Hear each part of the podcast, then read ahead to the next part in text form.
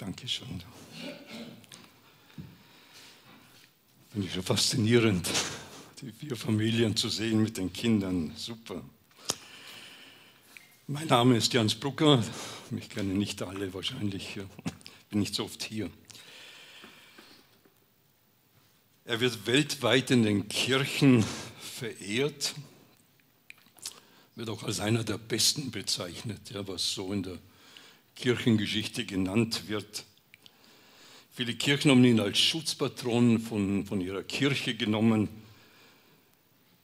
Als Heiliger wurde er anerkannt. Sie haben sich unter seinen Schutz gestellt. Eine große Persönlichkeit hat natürlich auch Gegner. Die feministische Bewegung mag ihn nicht so gerne. Er wird als Frauenhasser bezeichnet. Seine Lebensgeschichte ist spannend. Ich finde sie ungeheuer spannend.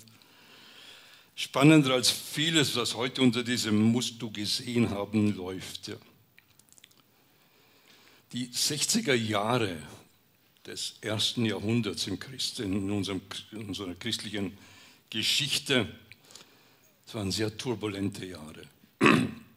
Enorm herausfordernd, politisch, kulturell, sozial und auch für die junge, oder junge äh, christliche Gemeinde, die entstanden ist, wurden ja ganz viele Gebräuche durcheinander gebracht durch diese jungen Christen. Gut 30 Jahre sind vergangen, seit in Jerusalem Jesus von Nazareth gekreuzigt wurde. Und ein, ein, durch diesen Tod von Jesus von Nazareth hat ein, ein gewaltloser Aufstand begonnen, der das ganze römische Reich durchzog. Erstaunlicherweise ist in vielen Menschen ein, ein Glaube entstanden an einen rettenden Gott. In diesem ganzen Heidentum mit diesen vielen Göttern kam ein Glaube oder entstand ein Glaube, ein Vertrauen, dass Gott retten will. Retten will, losgelöst von den Opfern, von den Leistungen der Menschen, losgelöst sondern dass dieser Gott selbst das Opfer gebracht hat. Und eine enorm wachsende Beziehung ist entstanden, die in dieser persönlichen Beziehung mit Gott lebte.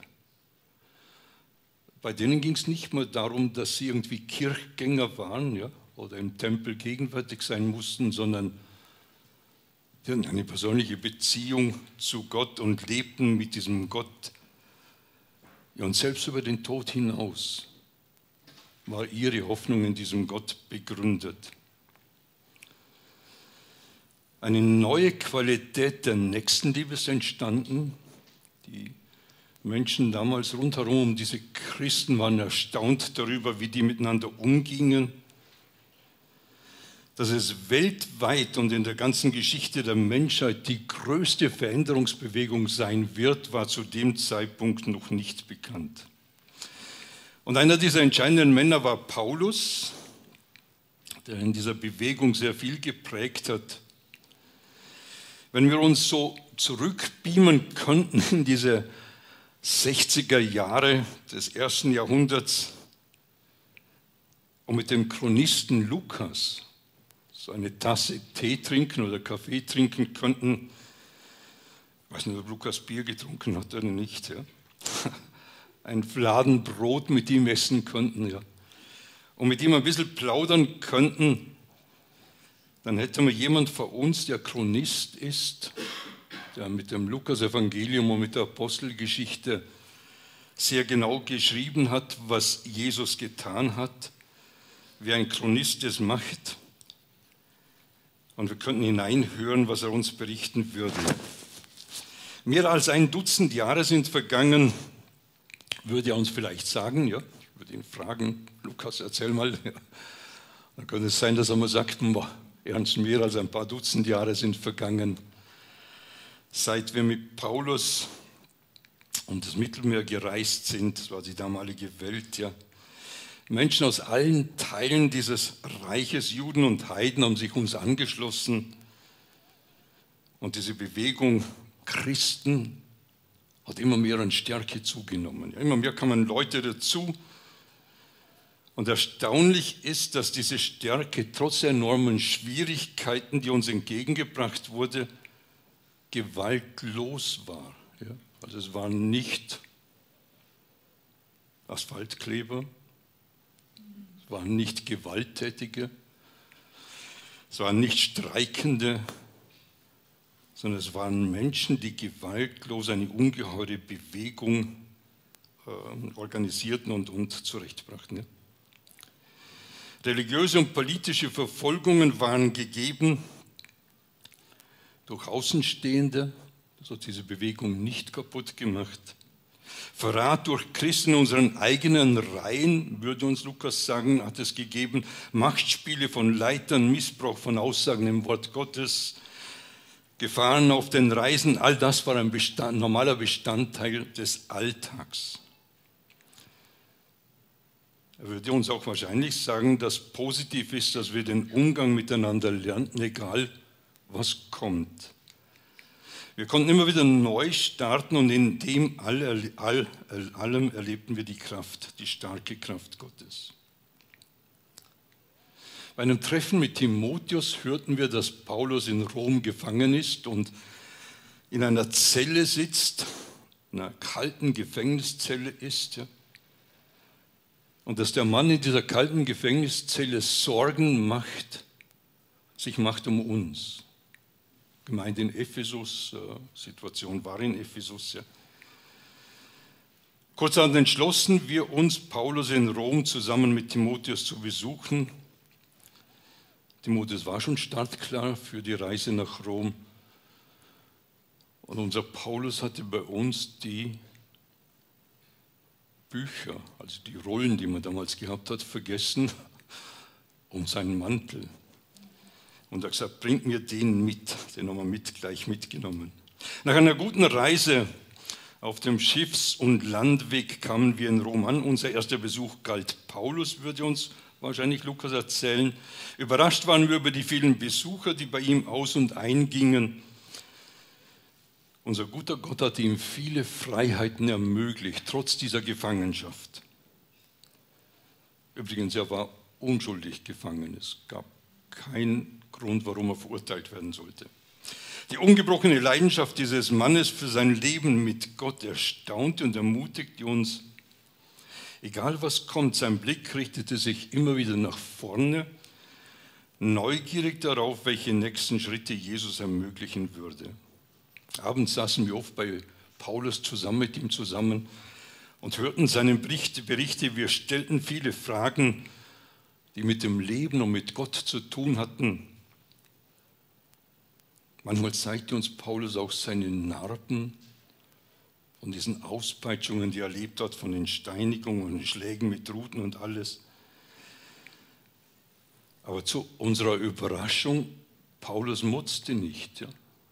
Er suderte nicht, ja? sondern Paulus hatte eine Perspektive, die irgendwie mit diesem Jesus zu tun hatte, dass, dass Jesus Leid auf sich genommen hat und er sagt, ich stehe in einer ähnlichen Situation drin. Leben bedeutet auch zu leiden. Und er liebte es, die Berichte von, über Gottes Handeln zu erzählen und wir hörten gerne zu. Und er konnte lange reden. War ein geübter Redner. Und gespannt hörten wir zu, wie er Jesus Christus das erste Mal in seinem Leben erlebte. Seine Augen glänzten, als er uns von dieser, dieser Gewissheit von seinem, in seinem Leben mit Jesus, in dieser Gewissheit, in der er drin stand, erzählte und berichtete. Drei Jahre nach dem Tod von Jesus war er ein leidenschaftlicher Feind dieser neuen Bewegung gewesen.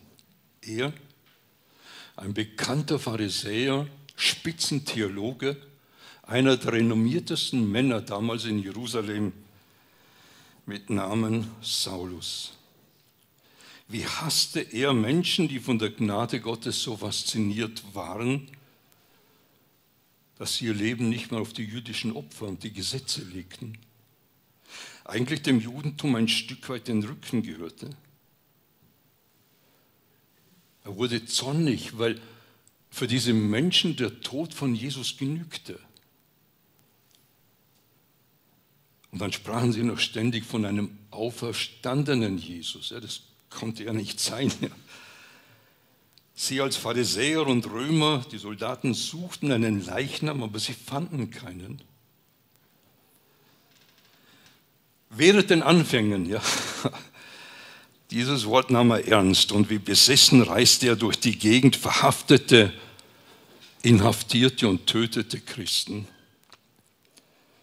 so viele er dingfest machen konnte. Und das Erstaunliche daran war, dass sein, sein, sein ganzes Handeln war getrieben von dem Gedanken, dass er etwas Gutes, etwas Richtiges für Gott tut. Dass er in Übereinstimmung mit der Heiligen Schrift handelt. Und dann war er auf dem Weg nach Damaskus, um wieder Menschen oder Christen gefangen zu nehmen, um dieses blutige und hasserfüllte Werk fortzusetzen. Und dann wurde er von einem ganz hellen Licht zu Boden gestoßen. Und er hörte eine Stimme, die zu ihm sagte, Saul, Saul, warum verfolgst du mich?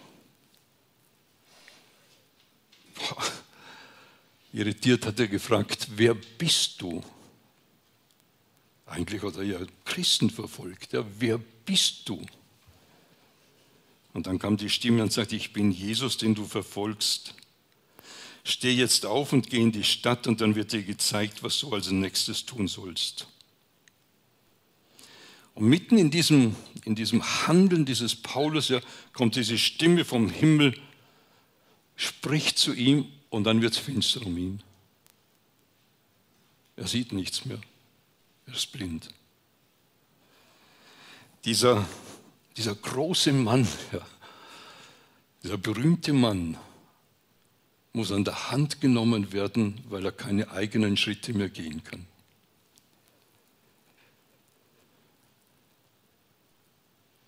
Drei Tage lang ist er blind.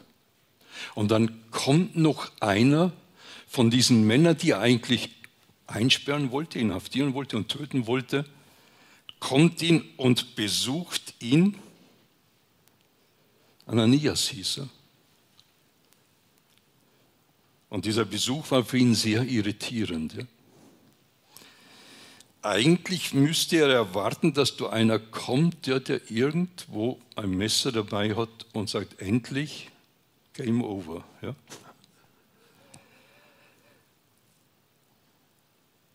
Ananias war nicht zornig auf ihn. Ja? Paulus war irritiert. Er erzählt uns, wie irritiert er war, was in seinen Gedanken vor sich geht. Und er erzählt uns, wie, wie Ananias zu ihm sagt, Bruder Saulus, der Herr Jesus, der dir erschienen ist, hat mich zu dir gesandt, damit du wieder sehen und mit dem Heiligen Geist erfüllt werden kannst. Und dann spürte, äh, spürte Paulus, wie Ananias seine Hand auf ihn legte, auf seinen Kopf, für ihn betete. Und dann blickte er direkt in das Gesicht des Ananias. Jetzt wurde es plötzlich hell. Er sah wieder, ja. In diesem Moment wurde ihm klar, egal was kommt, den Rest seines Lebens würde er mit diesem Jesus leben. Die Aussage von Ananias, du wirst auch leiden in diesem Leben mit Jesus, irritiert ihn nicht, reduziert ihn nicht diesen Gedanken. Mit diesem Jesus will ich leben. Diese Lebensperspektive hat sich bei ihm festgesetzt. Ich gehe diesen Weg mit Jesus bis zu diesem Tag jetzt im Gefängnis in Rom. Sind immer noch bei Lukas. Wir sind im Gespräch mit dem Lukas. Lukas erzählt uns, ja. Wir hörten Paulus zu, wie er Gott in den Härten des Lebens erleben konnte, in Krankheit, bei Rückschlägen, in Verzögerungen des Auftrags, im Vorwärtsgehen, in Konflikten, die es gab, in Kämpfen. Wie er vom Eingreifen Gottes berichtet bei einem Schiffbruch, beim Biss einer giftigen Schlange und vieles mehr. Schmunzelnd erzählt er uns sogar, dass beim Predigen Leute eingeschlafen sind. Aber nicht nur eingeschlafen, Die sind sogar vom Fensterbrett auf den Boden gefallen und einer starb dabei. Und Paulus erzählt lächelnd, wie er mit ihm gebetet hat und er wieder aufstand und lebte. Jetzt ist vor uns ein älterer Paulus, er ist älter geworden. Er hat Augenprobleme. Er ist gezeichnet von, von diesen ganzen Jahren dieses Weges mit Jesus, was er alles erlebt hat. Nicht in der Freude mit Jesus, sondern von dem, was, was in seinem Leben geschehen ist, an, an, an Leid, an, an Sorge, an Älterwerden und so weiter. Man sieht bei ihm die, die Sorge, die er hat um die Christen, um die Gemeinden, die er gegründet hat, denen er geschrieben hat. Er möchte ihnen helfen. Er hat ihnen Briefe zugesandt. Er hat Spuren im Leben dieser Menschen verlassen, wie eine Mutter, die sich um ihre Kinder sorgt. So sagt er, habe ich mich um diese Christen gesorgt und gekümmert. Und seine Worte, die zeigen uns, dass wir meist nur in Zeiten der Not die Kraft des Heiligen Geistes in uns nicht nutzen. Ja. Wenn schwierig wird und so weiter, erinnern wir uns. Ja. Und bei Paulus sehen wir, dass er auch in den guten Zeiten diese Perspektive in Bezug auf Gott nicht verloren hat. In den guten Zeiten war es nicht sein eigener Verdienst im Sinn von, das habe ich gut geschafft, ja, sondern genauso wie in der schlechten Zeit der Gott die Ehre gab und gesagt hat, Gott, du stehst darüber. Genauso hat er es in der guten Zeit gemacht. Nöte sind manchmal wie Weggabelungen in unserem Leben, an denen wir uns entscheiden müssen, ob wir Gott die Ehre geben, ob unser Leben bitter wird oder dankbar. Das wäre eine Weggabelung. Ja? Bei den einen wird es dankbarer, bei den anderen wird es bitter. Wenn wir das Gefühl haben, dass wir am Ende unserer eigenen Kräfte sind, dann realisieren wir hoffentlich die Kraft Gottes in uns. Ja? Und Paulus sagt uns, da immer wieder auf den Reisen auch gesagt, ja, ich bin mit Christus gekreuzigt worden, jetzt lebe, nicht mehr mein, lebe ich nicht mehr mein hochmütiges Ich, jetzt ist es Christus, der in mir lebt. Mein Leben kann ich jetzt im Vertrauen auf den Sohn Gottes leben. Und Paulus erinnert uns daran, dass er Christus nicht nur in seiner Vision, sondern auch in der Person des Ananias entdeckte.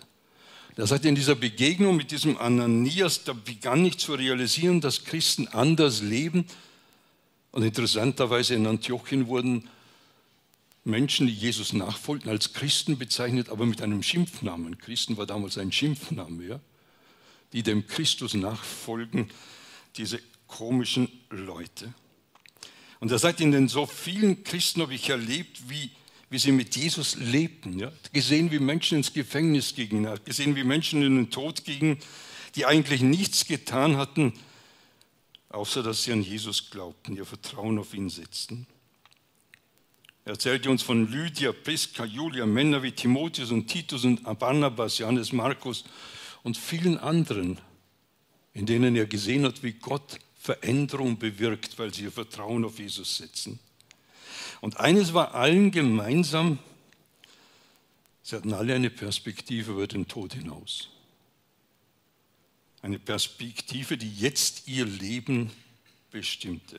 Und dieser alte Paulus scheut sich auch nicht davor, von der Zukunft zu sprechen.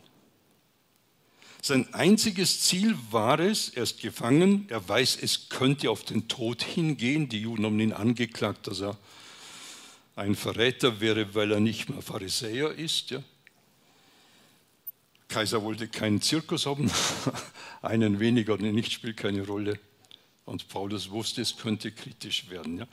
Und er scheute sich nicht von einer Zukunft zu sprechen, in der er den Mut bezeugte, mit Jesus diesen Weg zu gehen. Er hatte keine Angst davor, seine Beziehung oder keinen kein Blick dafür, seine Beziehung mit Jesus abzubrechen. Im Gegenteil, er war ermutigt, mit diesem Jesus zu gehen. Und dieser Auftrag allen Menschen, diese gute Nachricht von Jesus Christus als dem Retter zu bringen, die war immer noch bei ihm präsent. Ja? Selbst in diesem Gefängnis, in dieser kritischen Situationen, in Kälte und was weiß ich alles, ja, war es ein Anliegen von ihm zu sagen, Menschen müssen diese gute Nachricht von Gott hören. Ich könnte mir vorstellen, dass Lukas nachdenklich diese Aussagen von oder diese Erzählung abschließt. Aber ich selbst bin auch ein wenig nachdenklich. Aber meine Gedanken rotieren auch.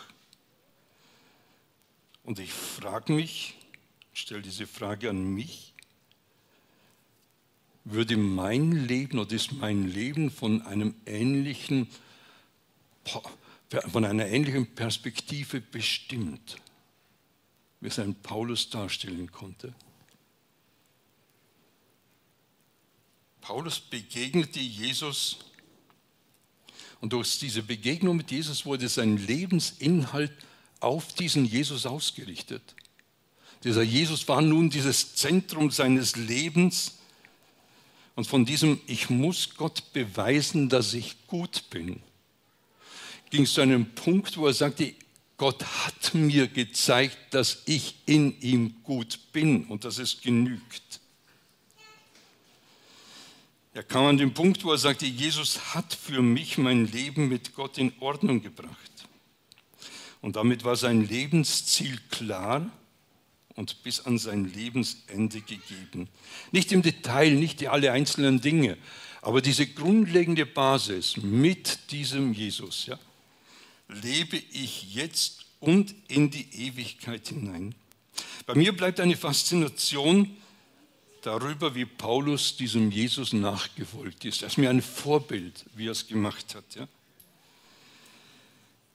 Hat nicht nur in guten Zeiten, sondern auch in schwierigen Zeiten sein Lebensziel nicht aus den Augen verloren. Ich glaube, wenn wir ein Leben im Aufbruch, egal was kommt, leben wollen, dann brauchen wir eine Lebensperspektive, ein Ziel für uns, das für dieses Hier genügt und über den Tod hinaus in die Ewigkeit hinein. In mir wurde dieser Wunsch beim Vorbereiten von diesen Gedanken neu aktiviert. Sonntag, 21. Mai 2023. Stell dir vor, ich sitze bei dir im Wohnzimmer. Ich stelle dir die gleiche Frage wie Lukas oder Paulus. Was würdest du aus deinem Leben berichten? Was wären deine Antworten? Was würdest du mir als Lebensperspektive geben? Was würdest du mir sagen, dafür lohnt es sich zu leben und zwar auch noch am Lebensende? Welche Schwerpunkte würden da bei dir auf, aufgehen äh, oder in die Gedanken kommen? Wäre es da ähnlich wie bei Paulus der Blick auf diese Güte Gottes? Ähnlich wie auf diese Güte Gottes? Vielleicht wäre es Bitterkeit oder Frust über dem, was du erlebt hast. Könnte sein, dass du ganz tolle Erlebnisse gehabt hast, wenn du an die kleinen Kinder denkst, diese tollen Erlebnisse, ja, wo alles so, wo Freude ist, ja, super. Wie schön ist es, Kinder zu segnen, sie der Güte Gottes anzubefehlen, den Blick dafür zu haben, dass Gott seine gute Hand über sie hält eine Perspektive für viele Jahre. Werden Sie in deiner Familie Lebensperspektiven übermittelt bekommen, die mit diesem Jesus zu tun haben, die Ihnen Wegweisung sind für Ihr Leben? Werden Sie diese Freude an Jesus durch dich erleben? Vor ein paar Tagen stand ich am Krankenbett eines Freundes, eines sehr engen Freundes von mir, Mitte 50, menschlich gesprochen nur noch ein paar Monate zu leben. Wir sprachen über Tod, über Lebensperspektive. Was mich fasziniert hat, war dieser Blick nach vorne, den er hatte Er sagte mir ernst, auch wenn es schwierig ist für mich zu fassen, meine Lebensperspektive ist in Jesus begründet. Und er sagte mir, die Freude und das Hoffen ist gleichzeitig gegeben. Ich musste darüber nachdenken. Ich dachte immer, das kommt hintereinander. Ja? Und er sagte, beides ist gleichzeitig da. Es könnte sein, dass du selbst in einer dunklen Situation stehst, die Umstände sind bedrückend, werden immer enger und du fragst dich, was wird morgen sein? Wird Gott mich morgen auch noch durchtragen? Hm. Hat er dich bis heute durchgetragen? Dann wird er es morgen auch tun. Ich glaube, dass vieles sich jetzt aufzählen ließ, aber wir haben die Zeit nicht dazu. Aber toll ist, dass man nicht alles alleine tragen muss. Ich finde es spannend, dass Jesus sagt, wenn du Mühe hast, und diese Mühe ist breit gefasst, sei es mit Überlegungen, mit Perspektiven, sei es mit Lasten, die du trägst. Er sagt, wenn du Mühe hast, das alles zu tragen, dann komm zu mir. Ich möchte dir Hilfe geben. Ich möchte, wirklich gesprochen, ich möchte mit dir unter diese Last gehen. Ich möchte, dass wir es gemeinsam bewältigen, miteinander durchgehen. Vertraue dich ihm an, so wie Jesus sich einem Paulus anvertraut hat und die Entscheidung getroffen hat, eine Lebensperspektive, ich bleibe bei diesem Jesus. Als Pharisäer kannte Paulus mit Sicherheit große Teile des Alten Testamentes auswendig. Ja? Mit Sicherheit konnte er die Psalmen auswendig. Ja? Die können die meisten hebräischen Jungs auswendig. Ja? Und ich habe mich gefragt, ob er vielleicht bei König David eine, eine Anlehnung gemacht hat im Sinn von, dass er sagte, oh, dieser König David hat eine Lebensperspektive gehabt. Und er beschreibt diesen sehr bekannten Psalm 23. Und dort sagt er, der Herr ist mein Hirte, nichts wird mir mangeln. Auf grünen Auen lässt er mich lagern, an frischen Wasserquellen lässt er mich ruhen. Er erquickt meine Seele und leitet mich auf rechten Pfaden um seines Namens willen. Hm. Dieser David, ähnlich wie Paulus, ist dankbar für die guten Zeiten und er gibt Gott die Ehre für die guten Zeiten. Dann sagt er, auch wenn ich gehen muss durch eine finstere Schlucht, fürchte ich kein Unheil, denn du bist ja bei mir. Dein Stock wie auch dein Stab, sie werden mich trösten.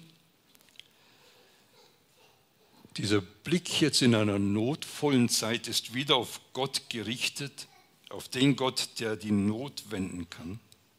Du bereitest mir den Tisch inmitten derer, die mich bedrängen, du salbst mein Haupt mit Öl, füllst mir den Becher bis zum Rand, nur Glück und Gnade werden mir folgen mein Leben lang. Ich kehre heim ins Haus des Herrn und bleibe immer da. Schau, das ist nicht einfach nur Kismet, unser Leben. Das ist einfach nur Schicksal. Es ist nicht einfach nur etwas, was man nicht ändern kann. Die Lebensperspektive für uns bedeutet in Jesus Christus, es gibt eine Zielrichtung, in die wir gehen, eine Zielsetzung. Und dieses Ziel geht jetzt in diesen Tagen bis zu unserem Lebensende und über den Tod hinaus in die Ewigkeit hinein. Brigitte, meine Frau und ich, wir waren vor einigen Jahren in Kärnten in den Bergen. Wir haben jahrelang in Kärnten gelebt und wir sind viel in den Bergen unterwegs gewesen. Und wir waren auf einem höheren Berg oben und kamen über eine Kuppe drüber und dann war so eine Bergwiese und dann war ein Adler dort. Der stand auf dieser Bergwiese. Ja. Ich bin fasziniert von Adlern. Ja. Und das war vielleicht drei, vier, fünf Meter an einem Ab Abgrund, ja, der Abriss vom Felsen. Ja. Der Adler hat uns angeschaut. Äh, wir waren nicht sehr vertrauenserweckend. Äh, er kam nicht auf uns zu, sondern er ging zu dem Abgrund hin. Ja. Und dann hat er seine Flügel ausgebreitet, ein paar Schritte gemacht und dann ist er über den Abgrund raus gesegelt. Ja. Und fast kein Flügelschlag in der Thermik ist er, boah, binnen ganz kurz, aber da sehr hoch oben. Ja. Ich habe mich erinnert an diesen Zuspruch, den Gott uns gibt, wenn er sagt, wenn unsere Lebensperspektive in Jesus Christus begründet ist, dann sind wir Leute und dann sagt er, sie werden sich erheben wie, mit Flügeln wie Adler, sie werden laufen und nicht müde werden, sie werden gehen und nicht müde werden. Finde ein tolles Bild. Mein Wunsch für dich und für mich heute ist, dass dieser Sonntag uns eine Hilfe sein kann, vielleicht ganz kurz mal darüber nachzudenken, was ist meine Lebensperspektive? Vielleicht am Abend etwas länger darüber nachzudenken. Ja? Worin ist meine Lebensperspektive begründet? Und das wünsche ich uns, dass wir davon geprägt sind, dass unsere Lebensperspektive von diesem Gott geprägt ist. Ich möchte mit uns noch beten.